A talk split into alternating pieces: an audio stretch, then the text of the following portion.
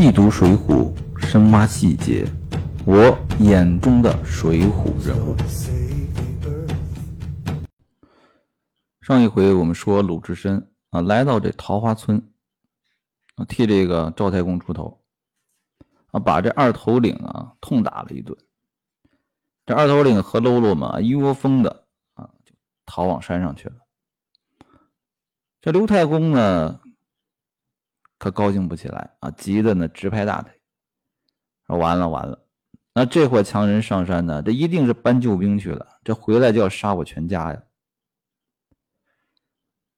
啊，这鲁智深呢，什么样的人呢？那义薄云天呢？那这事儿肯定要管到底。那你看看他的心有多细啊？他怎么应对刘太公的？啊，这鲁智深呢？啊，第一先亮明身份。说太公，你先别急啊！啊，洒家不是别人，是谁呢？延安府老中净月相公帐前的提辖军官啊，只因呢打死了人，出家做了和尚咱这个身份军官出身啊。第二呢，咱武艺高强，别说这几个强人了，那就是一两千军马来，洒家也不怕他啊！你们要是不信呢，啊，提我的禅杖过来看。他那禅杖啊，放在那儿啊，几个庄客都提不动。这鲁智深呢，拿过来啊，像什么？像拈那个灯草一般啊，使将出来啊。一个，咱这个身份军官；第二。武艺高强，你不要怕。这太公呢，这心里稍微安定点啊啊，事到如今也没办法，只得说啊，师傅啊，你休要走了去啊，却要救护我们一家使得啊。这鲁智深呢，也要了酒饭啊，先吃起来。这二当家呢，逃到这个桃花山上啊，找谁去了啊？找大当家的大当家一看这二当家的这个浑身衣服啊，扯得稀烂，啊，鼻青脸肿的，啊，大吃一惊，怎么回事，兄弟？啊，这二头领呢就把这个事情啊原原本本的一讲，啊，大头领啊，这点齐人马下山来报复了，啊，下到这个山来啊，到了桃花庄这儿，这鲁智深呢正在这吃酒。啊，庄客就来报了啊！山上的大头领，那尽数都来了。这太公啊啊，慌成一团啊！鲁智深镇定的很啊，你等休慌啊！洒家但打翻的，你们只管绑了去啊，解到这个官府腰上啊，把俺的戒刀取过来。啊，这鲁智深呢，把这直多又脱了啊！上回书别忘了啊。这个鲁智深进房的时候，啊，准备转着二头领进房啊，打他的时候也是脱的赤条条的。这准备要打仗了，又把直多脱了啊，挎了戒刀，大踏步的提了禅杖，来到这个打麦场上。那有一个问题啊，这鲁智深为什么打仗之前都要怎么样脱衣服呢？那什么原因呢？啊，有这样一个说法啊，我也不知道对不对啊，大家可以听一下。那古代不像现在啊，现在我们洗衣服用什么洗啊？洗衣粉、洗衣液啊，各种产品啊，都号称什么去污能力超强。那古代洗衣服用什么啊？我知道的都是用一个那么叫皂角啊。皂角树那果子，它里面含有一些碱啊，用它来洗，或者说就是用清水，拿那个木棒啊，捣衣啊。说白了，这种洗法那去污能力不行，这是其一。其二呢，那古代这个这布啊，都是棉布啊，要棉花，要纺，要织，要染色。它比现在这个大大规模的工业生产肯定，那产量肯定小得多啊。相对现在的衣服啊，肯定珍贵的多。所以说呢，上阵之前呢，为什么脱衣服啊？就是不希望这血呀溅到这身上，污染了衣服。第一，洗不干净啊；第二呢，太可惜了啊，这衣服比较贵啊，所以说呢，把这衣服一脱，然后血溅到身上没关系，然后冲个凉水澡就完了。这鲁智深呢，就把这个智多脱了。啊，来到打麦场上看这大头领啊，啊，挺着长枪啊，在那高声大喊啊：“秃驴在哪里？啊，早早出来决个胜负！”这鲁智深一听啊，气得直咬牙啊！你这破财，叫你识得洒家抡起禅杖啊，就要冲过来。那大头领呢，一听啊，叫起来了：“没慢动！”不要动手！你这声音好生耳熟啊！你且通个姓。这鲁智深呢，那堂堂正正的啊，洒家不是别人啊，老中净略相公帐前提辖鲁达便是啊。如今呢，出了家做和尚，唤作鲁智深啊。这一听这个大头领就呵呵一笑啊，滚鞍下马，把枪一撇。啊，扑翻地就拜。啊，哥哥别来无恙。啊，鲁智深呢，啊，军官出身，那真的是精细的很啊。不要说这个鲁达粗鲁啊，真正到事的时候，这个鲁达鲁智深啊，非常的惊喜。啊，对方翻身拜倒，那鲁智深是怎么反应的？啊，他只道转他。拖着跳退数步，他可没有上前是吧？按常规啊，赶快扶起来。哎，你是谁呀？啊，咱俩认识吗？没有，后退几步啊，防止中计啊。定睛看时呢，火把下这人啊，果然认得是谁呀？打虎将李忠啊，这是鲁智深在这个延安府救这个。金翠莲的时候，啊，碰到的一个史进的师傅，啊，还记不记得李忠是干什么的？啊，那个时候是耍枪卖药的，街头卖艺啊，耍把式卖艺。那怎么现在到了这个桃花山下面啊，落草了啊？这个李忠啊，在《水浒传》当中啊，其实是很少的几个人物。什么样的人物呢？他一直是在江湖上厮混的一个人物，嗯，可以说是很底层，可以说是没有正当职业，啊，一直在江湖上漂泊的。那我们可以想想啊，那些主要人物，很少有谁的经历和他是基本类似的。啊，比如像这个鲁智深是军官出身啊，宋江呢小吏出身啊，这林冲也是军官啊，包括和他类似的武松啊，武松是流落江湖啊，一直在漂泊，但是呢，人家也做过什么？做过都头啊，一个县的都头啊，也做过国家的公务人员。这个李忠啊，从街头卖艺到这个上山落草。这一直都是在江湖上漂泊，啊，是个真正的江湖人，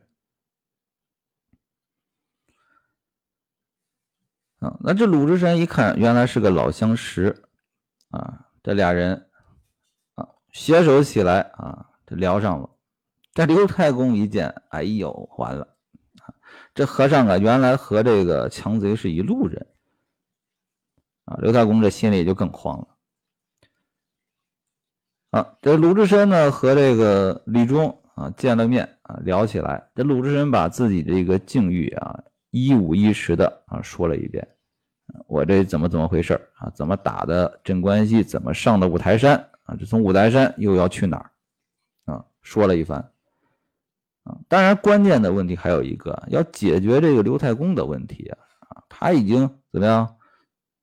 向刘太公做了保证了啊，我得护得你一家周全，这事得解决啊。于是呢，他叫上这个刘太公啊，叫上李忠啊，一起上山，咱们见见这个什么二头领，啊，把这个事儿给他解决了。啊，到了山上呢，这个见了这二头领，这二头领是谁呢？啊，小霸王周通。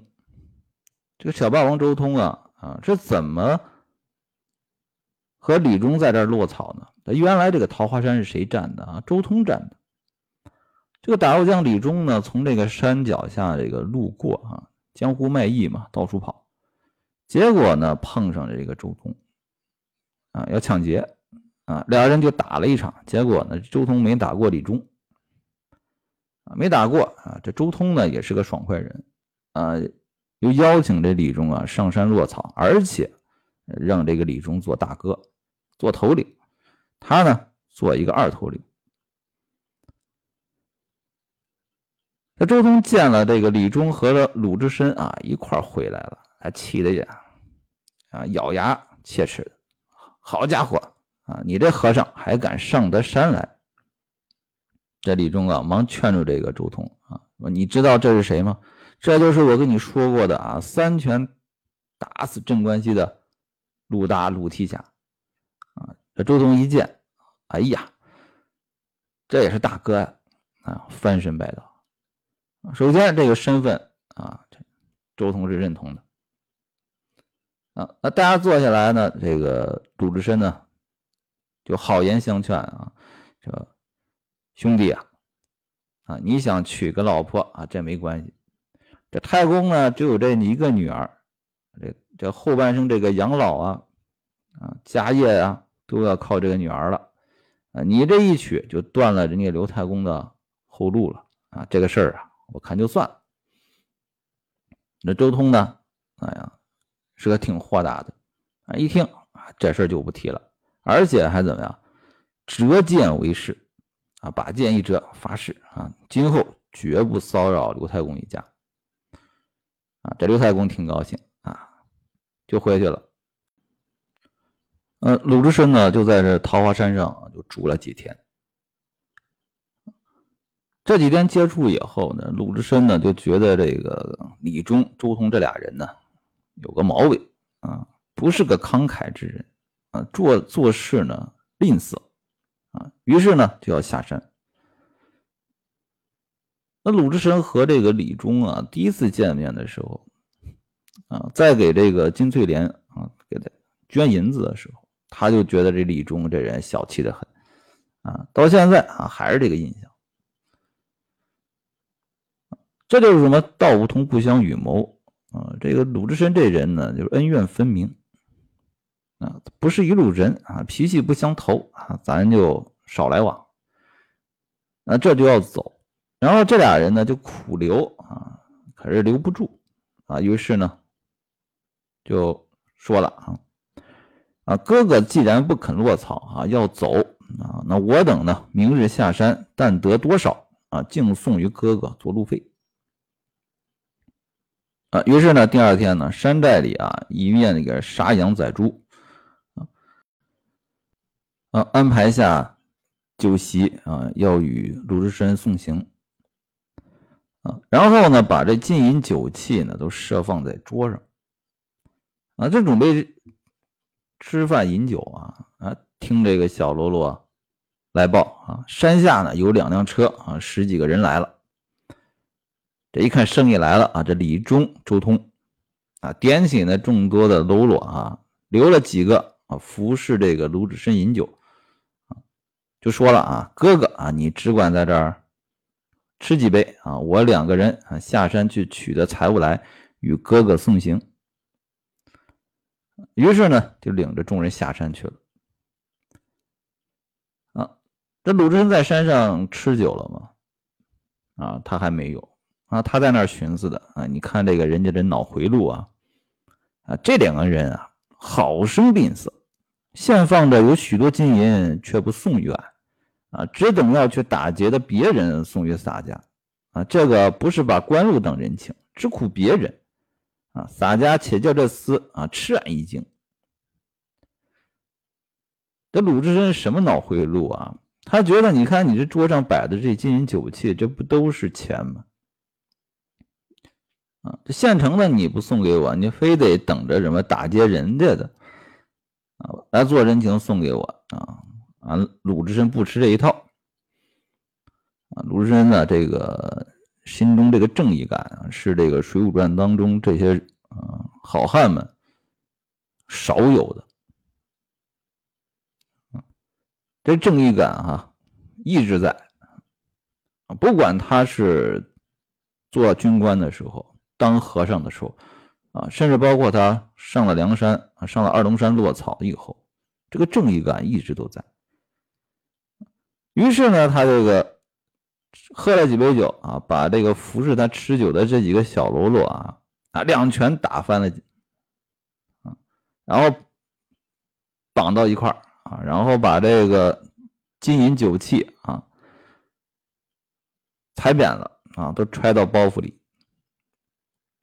挎了戒刀，提了禅杖啊，拿了包袱啊，从这个后山就走了。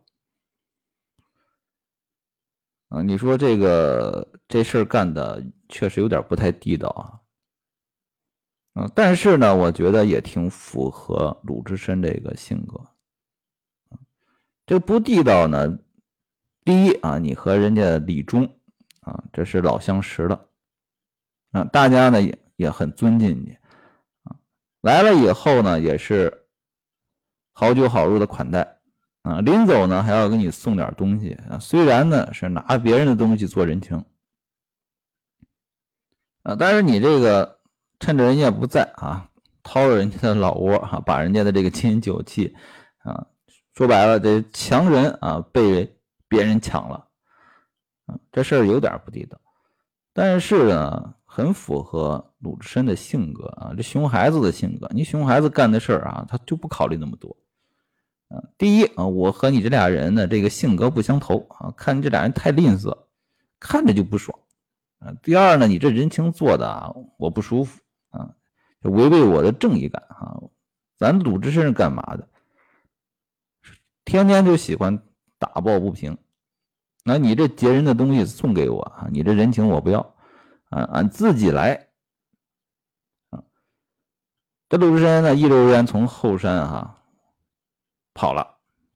这俩人呢，李忠和周通啊，抢了东西啊，上得山来一看，好家伙啊，小喽啰被打翻在地，还绑绑在一起。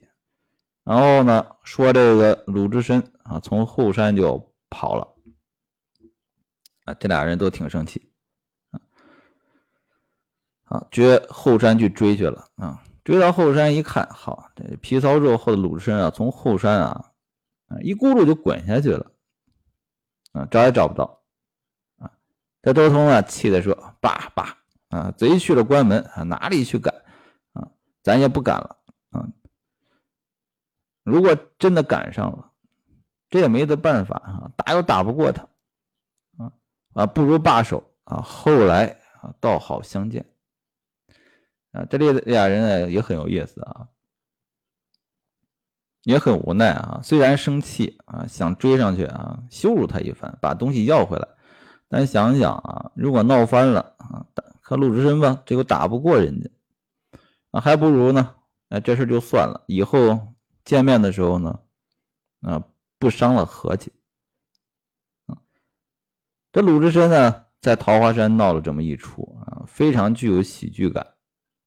啊，放开脚步呢，从早晨至走到午后，啊，他走了又有五六十里路，这肚子里饿呀，啊，路上呢又没看到一个吃饭的地方，就开始寻思了。啊，这早起呢，只顾贪走，也没有吃点东西，啊，这这到晚上了，这头哪里去好？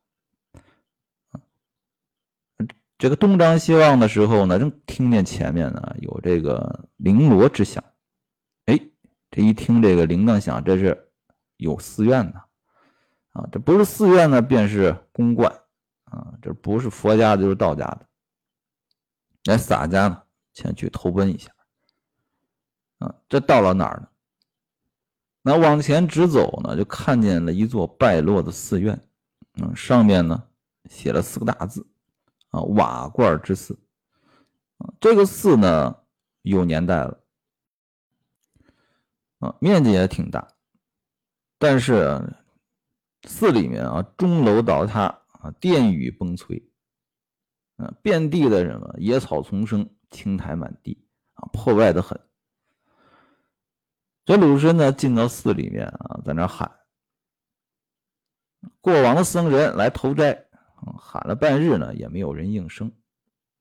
这鲁智深呢，就提着禅杖啊，到处去找人。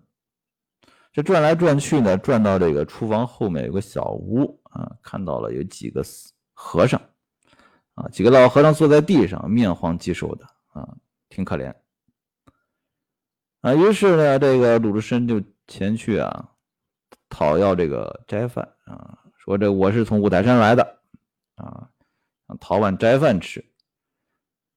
这和尚呢？啊，告诉这鲁智深啊，我们这个庙啊啊，一粒斋饭也没有，我们也饿了三天了。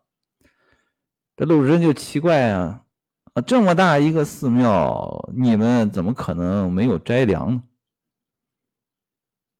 这老和尚啊，就告诉这个鲁智深，这个原因在哪儿呢？前几日呢，啊，被一个这个云游和尚啊，引着一个僧人来此。主持啊，把常住的有的没的啊都毁坏了啊！这两个人呢，天天干嘛呢？啊，无所不为，把众僧赶了出去啊！我们这几个呢，是老的走不动了啊，只得在这里过啊，因此呢，没有饭吃啊！这一个和尚，一个道士啊，霸占了这个瓦罐寺。那这鲁智深呢，他不信呢。啊，胡说！啊！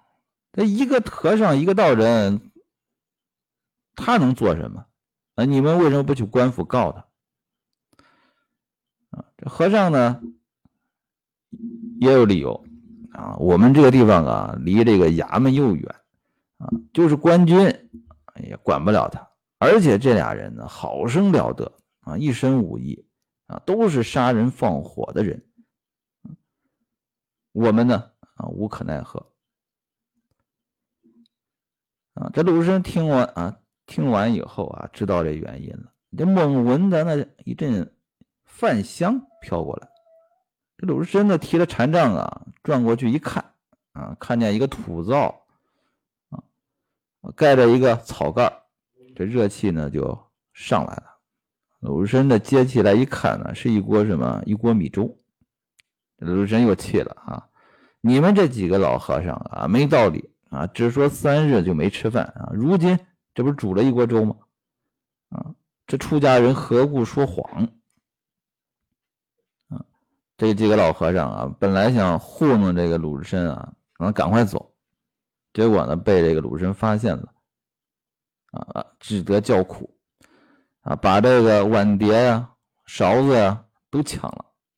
这鲁智深没家伙事啊，想吃这个粥啊，吃不了啊，没奈何怎么办啊？用手啊捧着这粥就吃了啊，他也真不怕烫啊。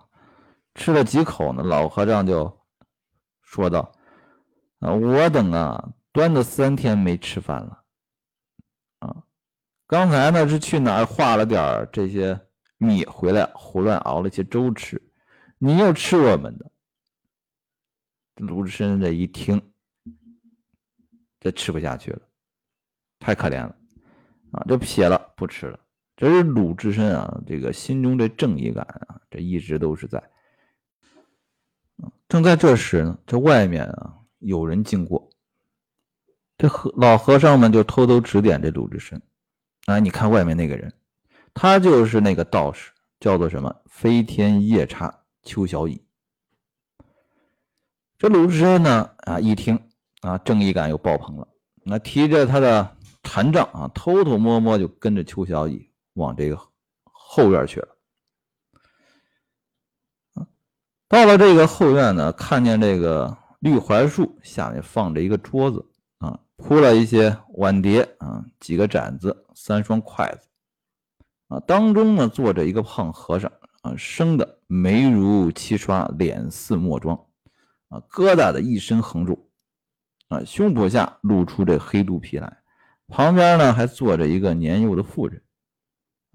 这个道士呢，邱小野也过去了，啊，把这个竹篮放下，啊，也坐在那儿。这和尚呢，是谁呢？江湖人称生铁佛。这鲁智深呢，走到这跟前，啊，那和尚呢，吃了一惊，啊，跳将起来，啊，啊，请师兄坐，啊，同吃一盏。啊，这鲁智深呢，提着禅杖说：“你这两个如何把这寺来废了？”啊，那和尚说：“啊，师兄啊，请坐，听小僧说。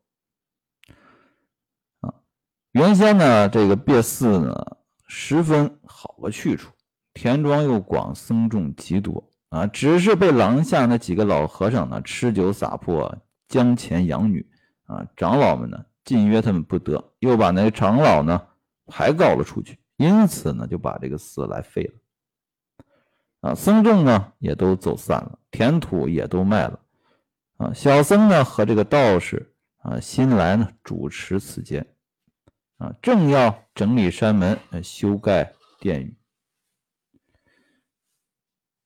这和那老和尚说的正好是反着的。那鲁智深呢？哎，还有疑问呢。你这妇人是谁呢？怎么在这里吃酒？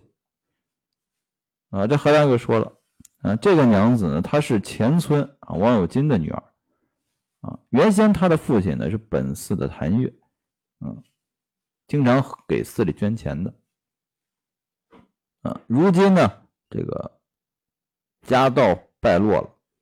啊，好生的狼狈啊，人口都没了啊，因此呢，来这个寺里面借点米啊。小僧呢，看这个施主谭月面啊，取酒相待啊，别无他意。师兄啊，千万可别听那几个老畜生挑拨啊。鲁智深听了他这句话啊，又见他这个如此小心啊，就信了他了啊。啊，原来这个洒家啊，被那几个老僧戏弄了啊，于是呢，提了禅杖，又回到这个厨房这边啊，这一点啊，我觉得写的不够好，不太好。那鲁智深啊，一直他的形象是什么？粗中有细的一个人，越是大事，越是细致。在这个关口啊，为什么就被这个生铁佛啊这么轻松就骗过去了啊？我觉得不太可信。以这个鲁智深的精细啊，他绝不会这么容易的受骗啊。当然啊，这可能也是施耐庵老先生啊希望啊能够表现出这个鲁智深这个纯直的一面啊，比较天真啊。